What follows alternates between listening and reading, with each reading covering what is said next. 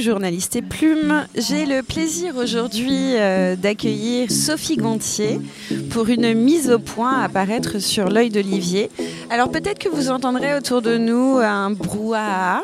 Ce brouhaha, c'est le brouhaha parisien. Nous sommes euh, dans un café en face du Chambellan dans le 11e arrondissement à Paris. Normalement, les micros vont pouvoir faire leur job, c'est-à-dire saisir surtout nos devoirs. Sophie, bonjour. Bonjour.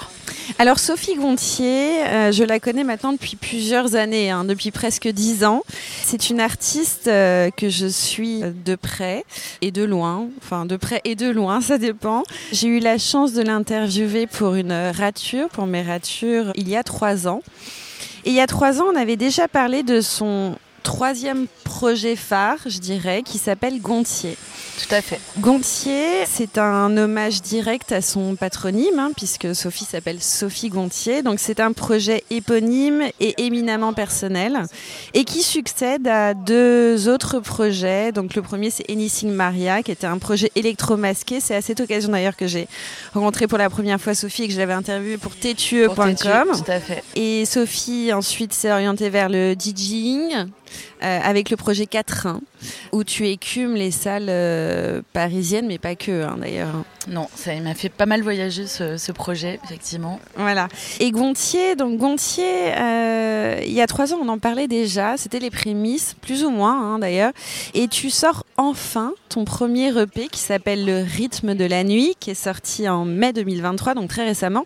Et ma première question, c'est Qu'est-ce qui s'est passé pendant ces trois années Pourquoi trois ans Alors, il y a eu le Covid, évidemment, mais pourquoi trois ans pour produire ton, ce projet-là euh, très personnel? Euh, bon, ça a duré un petit peu plus longtemps en réalité, puisque ça fait un petit moment que je travaille sur ce projet, que je voulais vraiment aboutir. D'une part, j'avais vraiment une certaine exigence en termes de qualité de production déjà, et ça, ça nécessite de faire de bonnes rencontres parce que euh, moi je compose tout et après j'aime bien m'entourer pour arriver au niveau de production. Donc, quand je dis production, donc c'est la production musicale, c'est vraiment euh, la production électronique, le sound design. Donc j'aime bien euh, m'entourer à ce stade-là et c'est pas facile de trouver les bonnes personnes qui comprennent mon univers et c'est qui est effectivement très personnel et à la fois qui va piocher dans des dans des sonorités très actuelles. Donc voilà, l'idée c'était d'avoir un son vraiment euh, actuel, quoi. Et quand tu dis que tu t'es entouré des, bonnes personnes, euh, si tu devais euh, donner le titre de leur métier pour qu'on comprenne la constellation en fait de la, de la production, donc toi, tu es l'artiste, évidemment, tu crées, tu, crées le son, tu crées la musique. Et après, quelles sont les personnes clés qui viennent t'entourer? Et après, je travaille avec un duo euh, de, producteurs qui, qui, ont fait beaucoup de choses, de Manu Chao. Ça fait un moment qu'ils sont là. Et ils se sont spécialisés dans la prod hip-hop et électro. Et donc, c'était justement cette diversité de leur culture qui est intéressante sur mon projet. Euh, donc, il s'appelle Lou and Placido. Et euh, c'est une rencontre totalement anodine et fluide et qui a donné de très belles choses. Moi, je pensais faire tout toute seule, en fait. Et finalement, je les ai rencontrés et c'est ce qui a repoussé un peu euh, l'échéance, c'est-à-dire que en fait, ils m'ont fait une proposition et j'ai trouvé ça dix fois mieux. Une proposition d'arrangement, c'est ça? D'arrangement, c'est ça. On peut appeler ça de l'arrangement parce que dans la musique électronique, le sound design, je considère je suis pas la seule, euh, qui c'est de l'arrangement parce que vraiment euh, le sound design, ça va être vraiment la clé aussi de, du truc. Et, euh, et, donc, il m'a fait une proposition sur un titre qui s'appelle The Party's Over, qui est donc dans l'EP. Et j'ai adoré ce qu'il a fait. Il a fait des cuts, il a, il a raccourci le morceau. C'était, il a mis l'accent sur une idée musicale. J'ai tendance à être très foisonnante. Euh, et donc, euh, et donc j'ai trouvé ça dix fois mieux. Je me suis dit, bah allez, euh, on refait le truc, quoi, parce que c'est mieux en fait. Et donc, on va continuer ensemble pour la suite. Ça ira sans doute plus vite maintenant. C'est pas dur de faire quand même des deuils de ce que tu as créé initialement et, qui est réarrangé? Il n'y a pas une période un peu tu vois, de lâcher prise ou de. Non? Alors, pas du tout. Quand c'est pour le mieux, j'ai aucun problème avec ça. Euh, d'autant qu'on n'est pas tous bons au, même endroit. Euh, travailler en équipe, c'est bien quand ça se passe bien en fait, parce que c'est rare de trouver des bons binômes aussi. Euh, ça va dix fois plus vite. Comme ça, moi, ça me laisse aussi plus le temps d'écrire ce que je préfère, ce que j'aime le plus faire. Enfin, moi, je cherche à raconter des histoires et aussi à faire une proposition sonore. Et donc tout ça, ça prend beaucoup de temps. Il y a de la composition parce que je, cherche à, aussi à écrire des belles chansons. Et euh, donc ça fait beaucoup de casquettes à adopter et c'est pas mal à un moment donné qu'il y ait quelqu'un qui vienne aussi euh, disrupter ou, voilà, ou déplacer un peu le, modèle. Ouais. Surtout si c'est pour le mieux. Ça m'est arrivé de rencontrer des producteurs qui, qui, qui m'amenaient dans un truc qui me plaisait pas, des trucs trop années 80, c'était pas du tout ça que je voulais. Et dans la constellation, donc euh, tu parles de ces, euh, de ces sound designers, il y, a qui d'autre euh, comme personne clé qui a accompagné le projet de l'EP Alors j'ai j'ai beaucoup de gens qui accompagnent le projet. J'ai beaucoup, beaucoup de chance pour ça. À l'image, je travaille avec Stella Libert. donc le projet a été pensé avec de l'image parce que l'image, ça va dire autre chose que la musique. Et donc j'étais intéressée, j'avais envie de, raconter ces histoires à l'image aussi. Et donc la rencontre avec Stella Libert, c'est très important. Et c'est aussi ce qui a euh, décalé euh, le processus, c'est que euh, elle, s'est intéressée à l'univers. Ça correspond aussi à quelque chose qu'elle a envie de faire, c'est-à-dire qu'elle s'est approprié le projet et que ça répond à un besoin pour elle. Elle est, elle est chef opératrice à la base et directrice artistique. Et donc, euh, c'était intéressant pour elle de créer du contenu, euh, si je puis dire, même si c'est un peu vulgaire, mais de créer, de, de, de, produire. Donc on s'est bien rencontrés en termes d'énergie là-dessus. Et ça c'est une rencontre importante parce que bah, elle a fait trois des clips. Il y a, y a, trois clips sur ces six titres. Et elle a fait les trois clips euh, de ces titres. Et avec une surprise pour toi de l'image c'est-à-dire que ce qu'elle t'a proposé ça t'a ça t'a surprise? Tu t'attendais pas à ça Alors, est-ce que tu vois, ce que tu projetais toi au niveau cinématographique, est-ce qu'elle a réussi à t'emmener encore plus loin ou ailleurs? Alors tout à fait. Euh, sur les deux premiers clips, donc I Don't Fit In et The Party's Over, j'avais euh, plus ou moins orienté le scénario parce que j'avais une idée précise de ce que je voulais. Sur le rythme de la nuit, donc c'est le dernier clip qu'on vient de sortir. Euh, là, c'est vraiment une idée à elle, euh, une idée de scénographie, c'est vraiment un jeu de lumière et c'est complètement euh, adapté au titre. Et là, oui, effectivement, j'ai été surprise, j'avais peur de lâcher le bébé pour le coup, mais sincèrement, c'est super ce qu'elle a fait. Il y a quelque chose d'assez poétique, elle a vraiment compris l'univers et ça. Oui, d'onirique, d'un peu, un peu déglingué aussi, un peu. bah voilà, c'est la, la fête est finie, les gens sont un peu éméché ou c'est une fin de soirée, enfin ou une début de journée, on ne sait pas trop. Bah, c'est justement, euh, alors euh, là on parle de The Party's Over, donc euh, la fête est finie, donc j'ai mis le, titre en anglais mais la chanson est en français. En, réalité, ça parle voilà, de, de ce moment-là où tu finis quelque chose et tu recommences quelque chose. C'est assez symbolique. Toutes les chansons sont un peu symboliques. Elles mettent en scène des fêtes, etc. Mais le sujet est un peu ailleurs en fin de compte. Donc la fête est finie. Ça parle de ce renouveau, ça parle de la renaissance, ça parle de la, voilà, la, fin et, du renouveau qui est, donc symbolisé par le matin et l'enfance, parce qu'il y a une enfant qui arrive à la fin du clip et qui, bon, je vais pas épiloguer, mais on pourrait en parler longtemps. Euh, la, fête est finie, c'est aussi un livre que j'avais trouvé à New York il y a quelques années et qui parle de la fin des ressources naturelles. Donc j'avais adoré l'ambiguïté de Party's Over, et, euh, qui parle de quelque chose de plus euh, politique ou, social, sociétal. Et, et donc j'ai choisi moi d'explorer la fête pour parler d'autres choses en sous-marin. Et donc dans la constellation, donc les son designers, Stella Liber, est-ce qu'il y a quelqu'un d'autre qui est venu vraiment augmenter ta, pensée, ton EP euh? Alors il y a eu aussi euh, toutes les personnes de la post-production. Euh, parce qu'un clip c'est aussi de la post-production donc là je peux citer Fanfan Fallo qui est, une grosse retoucheuse à Paris et qui nous a donné accès à, beaucoup de choses hein. et bah, tout, toutes ces personnes quand même qui ont travaillé euh, sur le projet de manière gracieuse. Hein. Parce que j'ai décidé d'autoproduire ce premier EP. Et pourquoi? C'est parce que c'est un choix fort quand même. Euh, Alors sincèrement, c'est un non-choix. C'est juste que j'avais envie d'avancer, tout simplement, et que je considère que euh, les partenaires en général arrivent assez naturellement sur les projets. Donc je voyais pas l'intérêt de alors peut-être que je me trompe, mais en tout cas d'aller voir des partenaires de manière. J'avais envie d'avancer tout simplement dans l'artistique euh, et que les rencontres se fassent de manière assez organique plutôt que d'aller taper aux portes des maisons de disques. À mon avis, ça se passe pas vraiment comme ça. Euh, je sais pas. Hein. En ce moment, je pense que je pense qu'il faut savoir susciter l'intérêt. Euh, voilà, évidemment, l'idéal, c'est quand même. Moi, j'ai créé mon label, donc, qui s'appelle Vertical avec lequel aussi je fais des compilations. D'ailleurs, il y, a une chanson qui s'appelle Vertical. Il y a une chanson qui s'appelle. C'est un, un, concept qui, qui m'est cher. La verticalité? La verticalité, tout à fait. Euh, tu peux nous, nous dire pourquoi? Alors il y a plusieurs raisons à ça. La verticalité, bon, ça, symbolise le désir, euh, évidemment, mais le désir, ça symbolise la bipédie aussi.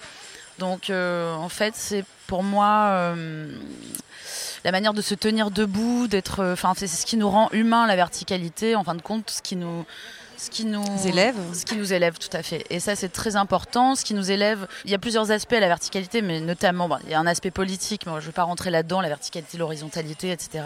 Mais c'est aussi quelque chose qui me préoccupe parce que j'ai vécu en Allemagne et que le pouvoir est plus horizontal. Bon, bref, ça, c'est un autre. Euh, un autre point, dans la vie, on rencontre parfois des obstacles, tout le monde rencontre des obstacles qui nous font tomber d'une certaine manière. Et c'est vraiment aussi euh, l'élan euh, de se relever. De se relever. Voilà, ça, fait écho à un artiste que j'adore qui s'appelle euh, Barnett Newman et qui a passé toute sa vie à dessiner, à peindre des zips. Donc des simples traits.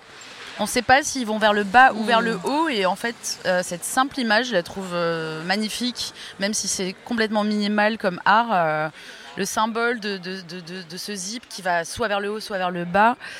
Et voilà, c'est quelque chose qui m'a beaucoup inspiré et c'est aussi un hommage à ça. Euh. Oui, au point d'intituler ton label vertical. Donc euh, c'est un mot effectivement qui est important pour toi. Alors, j'ai fondé ce label pour accompagner administrativement les compilations Barbiturix. Donc, c'est un collectif euh, queer, LGBT, féministe. On a fondé des compilations ensemble et il fallait bah, gérer euh, tout l'aspect euh, label, quoi, structure, etc. Donc, j'ai fondé à la base mon label pour ça. Et bah, de fil en aiguille, j'ai encadré aussi ce premier EP de cette manière. Alors évidemment, mon objectif à terme, c'est de trouver des partenaires euh, en licence, etc. Voilà, mais selon moi, ça se fait de manière organique. Je pense. Oui, naturel, en tout cas spontané, avec les aléas de la vie. Euh, des rencontres fortuites ou... Il me semble que c'est pas en allant taper aux portes que ça, que ça. Je sais pas, je vais le faire aussi, là maintenant que j'ai le temps. C'était aussi par manque de temps parce que c'est énormément d'investissement et d'énergie, hein, un lancement de projet surtout quand on a une ambition euh, esthétique, ce qui est le cas là. On a vraiment eu envie de faire un bel objet, euh, que ce soit musical ou euh, à l'image. Donc c'était beaucoup, beaucoup, beaucoup de travail et donc en fin de compte, j'ai aussi pas vraiment eu le temps. Et voilà, c'est vrai que je vais commencer peut-être à faire écouter, savoir l'intérêt que ça peut susciter. Ouais, faire voilà, le but c'est une certaine indépendance, mais en partenariat avec des gens, ça ce serait vraiment l'idéal. Il faut une équipe de toute façon. C'est génial de travailler en équipe, surtout quand c'est la bonne équipe. Oui, génial de travailler en équipe tout en étant euh, maîtresse quand même de sa propre création. Voilà, il y a ça aussi. Tu restes quand même hmm. très. C'est toi qui es en, prise directe avec ta création. Elle n'est pas, elle est pas dénaturée. Elle est augmentée, mais elle n'est pas dénaturée. C'est ça aussi peut-être. Euh, il s'agit de l'augmenter. l'autoproduction. Ouais. Alors effectivement, c'est vrai que c'était aussi un besoin de maîtriser les choses à la base, sachant que sur mon premier projet, euh, les choses m'ont beaucoup échappé parce que j'étais un peu la petite provinciale, si je puis dire. De Marseille de Marseille, euh, et même de, pays aixois, donc euh, c'est pas vraiment la ville, hein, c'est plutôt euh, la campagne qui arrive à Paris. Enfin bon, j'avais beaucoup voyagé certes, mais quand même j'étais pas au fait de, du business tout simplement, et c'est une industrie. Et donc, j'avais pas du tout les cartes en main. et effectivement, la création du label, ça permet une certaine euh, certaines maîtrises et comprendre aussi ce que ce que ce que traversent entre guillemets euh, les partenaires. Euh, c'est pas facile en fait, ça, ça demande beaucoup d'énergie de leur part. Donc c'est pas mal finalement d'investir cette énergie soi-même et de leur laisser juste une part euh, dans l'idéal du travail parce que parce que c'est beaucoup de travail parce qu'il n'y a pas forcément de rentabilité voilà c'est c'est intéressant de faire de, de, créer son label parce qu'on se rend compte aussi de tous les rouages du métier et que euh, un projet artistique ça demande beaucoup d'investissement de tout de toutes les parts. Donc c'est c'est pas mal d'avoir beaucoup de cartes en main euh, et de déléguer que sur certains points pour pas que ce soit trop chronophage non plus pour les partenaires. Hmm. C'est un vrai business que tu développes. Enfin, tu as un rôle de, PDG d'une certaine manière, de CEO, c'est vrai. C'est-à-dire qu'à la fois tu es artiste et avant tout artiste, mais tu es aussi une businesswoman. Enfin, euh, Et surtout toi, pour te connaître un peu, tu as quand même cette, euh, cette vision business. Tu es très consciente de ce qu'il faut gagner, de ce qu'il faut faire pour gagner de l'argent. Ah bah oui, parce que forcément, euh, c'était pas gagné d'avance, on va dire. Donc forcément, oui, c'est l'argent, c'est le nerf de la guerre. Euh, c'est pas un but en soi, mais c'est vraiment le moyen euh, absolu pour faire les choses bien, pour payer les gens, ce qui est très important aussi, ce qu'on n'a pas pu faire tout à fait sur ce sur ce premier EP. alors business woman, oui, d'une certaine manière. Après, effectivement, aller chercher des fonds, c'est pas forcément. C'est-à-dire que la partie artistique est très importante. Mais oui, euh, j'ai acquis des skills dans, dans la com. Bah, il en fait, c'est une nécessité parce que il faut communiquer euh, sur soi. Bon, ça c'est assez étrange, mais il faut le faire. Euh, et il faut effectivement, il faut avoir une approche business des choses. Il faut se montrer. Il faut se montrer, bien sûr. Il faut savoir parler, communiquer sur son voilà. propre ça, ça s'apprend. Ça, ça s'apprend. Chez certaines personnes, c'est inné. Sinon, ça s'apprend. Et c'est ce que je suis en train de faire. Et c'est très intéressant aussi.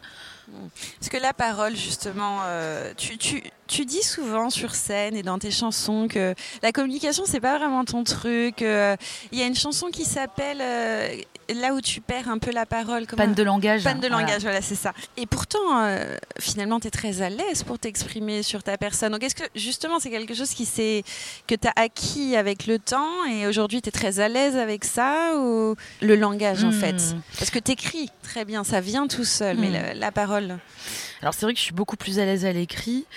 La parole, j'ai beaucoup travaillé dessus parce que c'était assez désagréable dans mon expérience passée de dire quelque chose et qu'elle soit entendue autrement. Donc je travaille beaucoup à, mon élocution.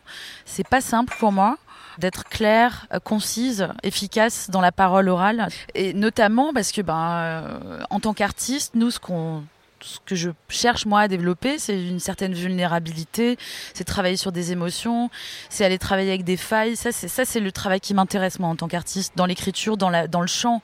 Le chant, tu transmets rien si tu transmets pas des émotions. Et l'émotion, typiquement, euh, parfois, elle vient interférer avec la raison. Voilà. Et typiquement, le langage parlé, c'est quelque chose de très rationnel, euh, et donc c'est là que ça peut euh, poser problème.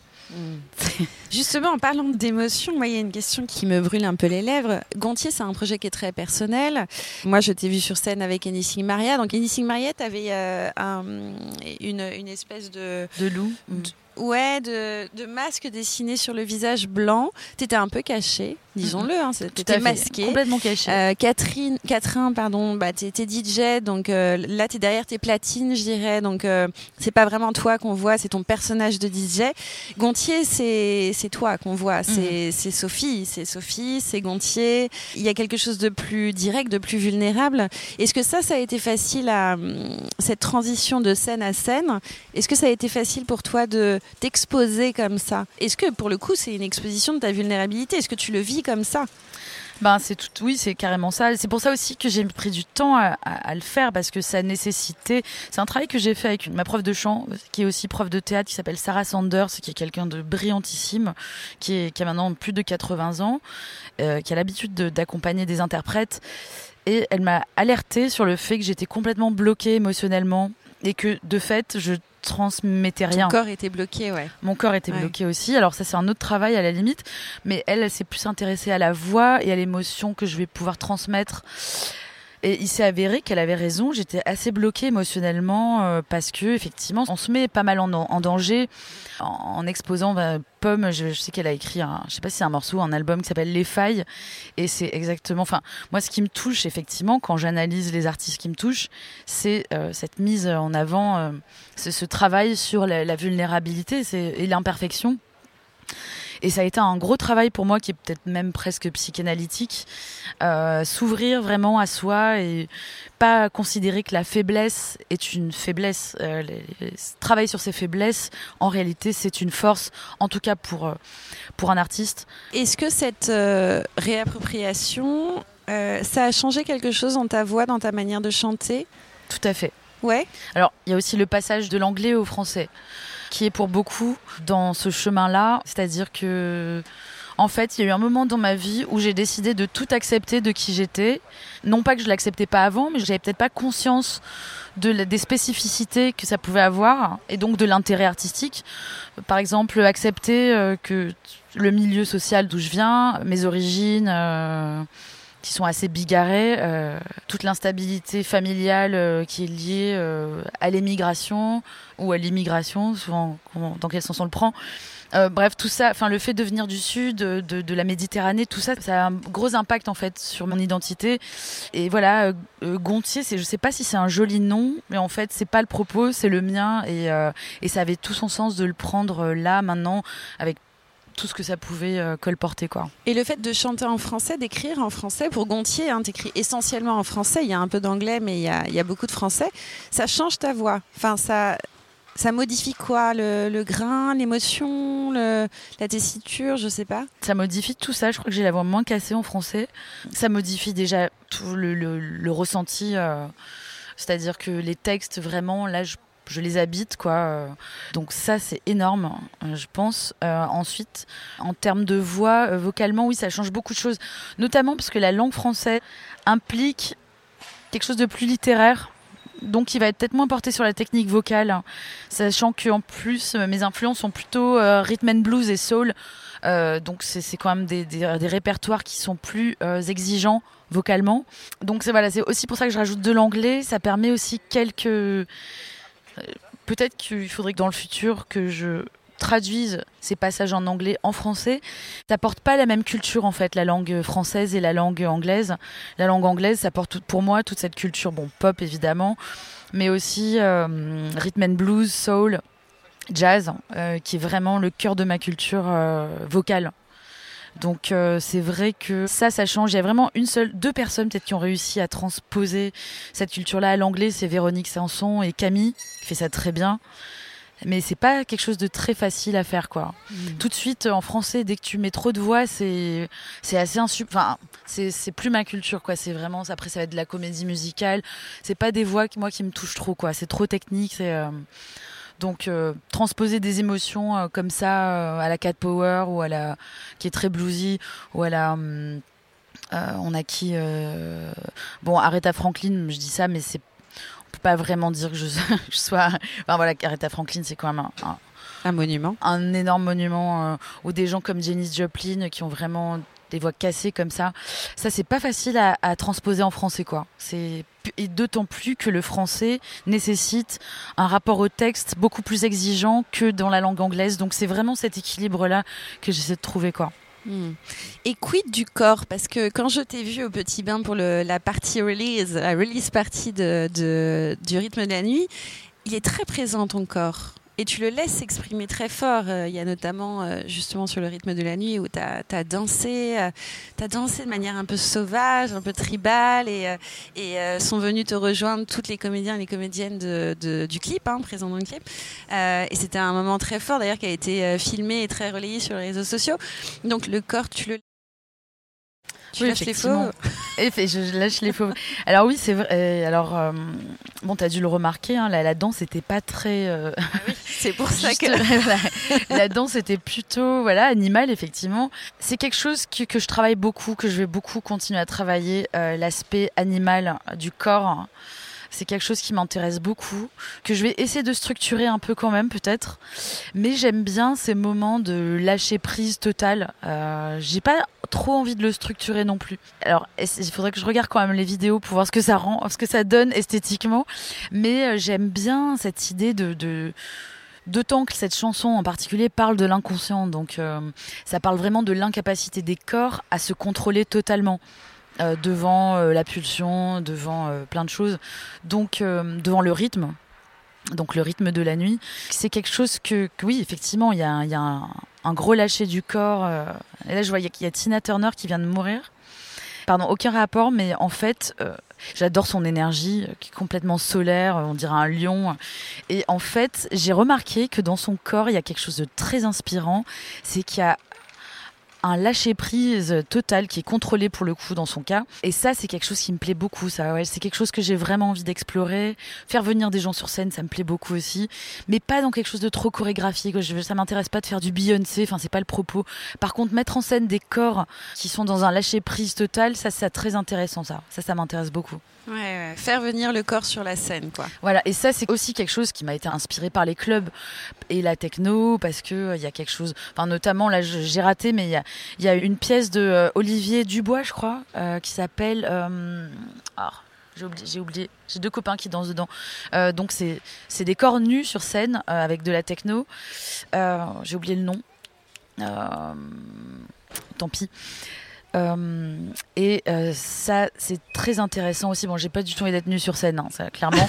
Mais par contre, le côté, euh, le côté très, le côté très primal, primitif du corps, et ça, c'est très intéressant. Ouais, et, le corps qui se laisse danser, qui ne se regarde pas danser, mais qui se laisse danser, c'est intéressant, ça aussi. Et la techno, il y a, enfin des rythmes techno-électro, c'est ça vient résonner là, je pense, euh, dans les viscères et ça vient t'animer d'une certaine manière, a priori plus spontanée que euh, danse de salon où tu contrôles tes gestes et ça, c'est pas du tout pour moi, clairement. Euh, et c'est aussi pour ça que je m'intéresse beaucoup au rythme afro. Enfin, c'est très global hein, comme terme. Au rythme à sub, sub, tribaux. rythme tribaux, voilà. On en trouve aussi en Amérique latine. Au rythme, comment dire, euh, tribaux, ouais. je m'intéresse beaucoup à ces rythmiques que j'inclus beaucoup dans ma musique et que je vais continuer à, à inclure. Ça, ça permet ça aussi. Ça permet d'arriver à une certaine forme de transe. Euh, alors, dans le cadre de format chanson, c'est évidemment très cadré, c'est très limité, parce que justement la techno permet se lâcher prise du fait de l'absence de forme.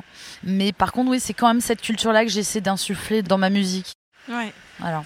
Ouais, ouais, c'est cet aspect animal hein, que tu as toujours un peu défendu. Euh, c'est juste qu'il s'exprime, que tu le laisses exprimer euh, de plus en plus. Voilà, mais dans 4.1, c'était beaucoup plus manifeste parce que dans, ce, dans 4.1, donc mon précédent projet qui s'adressait vraiment au club, là, euh, j'ai composé quelques titres qui étaient déjà très percussifs, donc beaucoup de, de rythme africain. Pour le coup, là, c'était pas du tout Amérique latine, c'était africain, mélangé avec de la techno assez deep. Et ça, c'était très. Ouais, c'était. Euh, pour le coup, là, j'explorais totalement cette branche-là.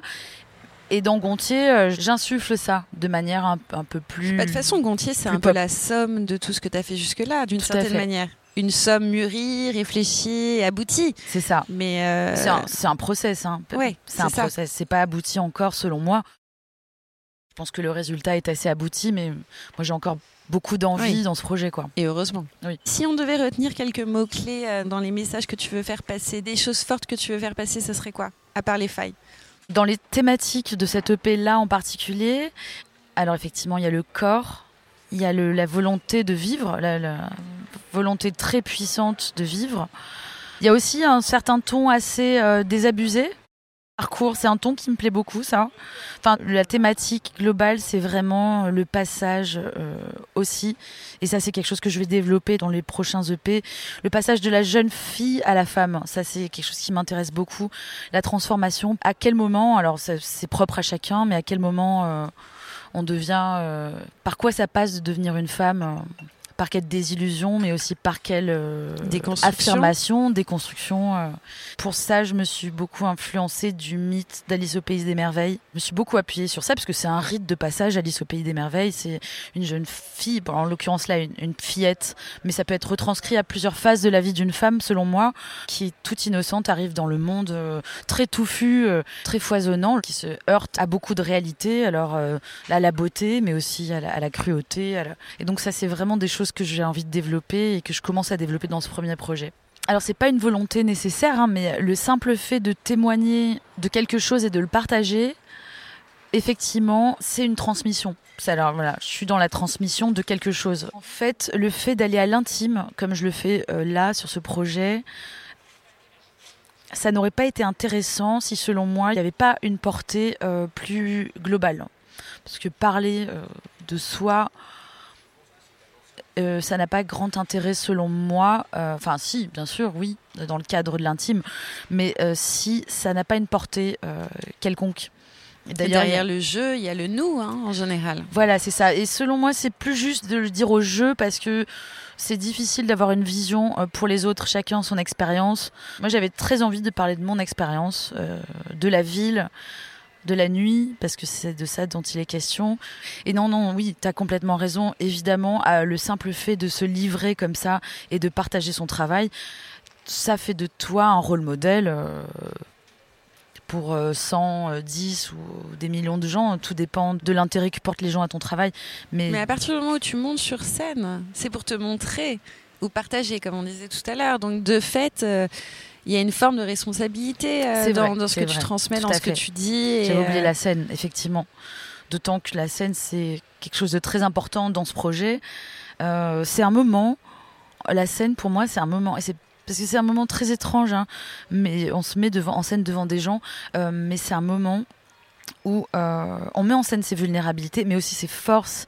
Et à ce moment-là, effectivement, il y a une prise de pouvoir, il y a une volonté de se surpasser et de dire, pour moi, je suis là et euh, je suis vivant. Et ça, pour moi, c'est quelque chose de très fort. C'est un acte qui est très fort. Ça concerne toutes les personnes qui sont sur scène. Je suis là, je suis vivant, j'existe, envers et contre tout. Alors pour une femme, ça résonne autrement en plus. Moi, je suis seule sur scène et ça, c'est important pour l'instant. On verra après.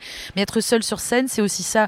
C'est dire, euh, voilà, là, euh, en fait, je suis une femme sur la terre et je prends le pouvoir sur ma vie. Ça, c'est vraiment très important. Hmm. Hmm. Hmm. Jolie phrase et on finira sur ça.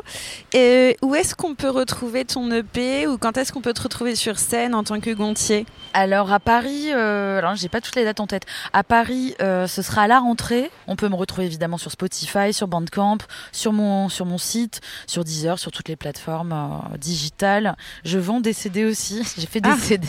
Il paraît qu'il y a Des des, gens. vinyles ou des CD Alors des vinyles non pas encore parce que j'ai pas eu le temps tout simplement. Mais euh, des CD parce qu'il paraît qu'il y a des gens qui ont des CD players encore. Moi j'en ai pas, mais voilà pour ces personnes-là, euh, n'hésitez pas à me contacter. Et puis voilà sur tous les réseaux. euh, le projet est très présent euh, partout, il n'y a aucun problème. Voilà, merci beaucoup euh, Sophie Gontier pour ce partage. Euh, et euh, à bientôt pour de nouvelles aventures sonores. À très vite, merci. Oh mon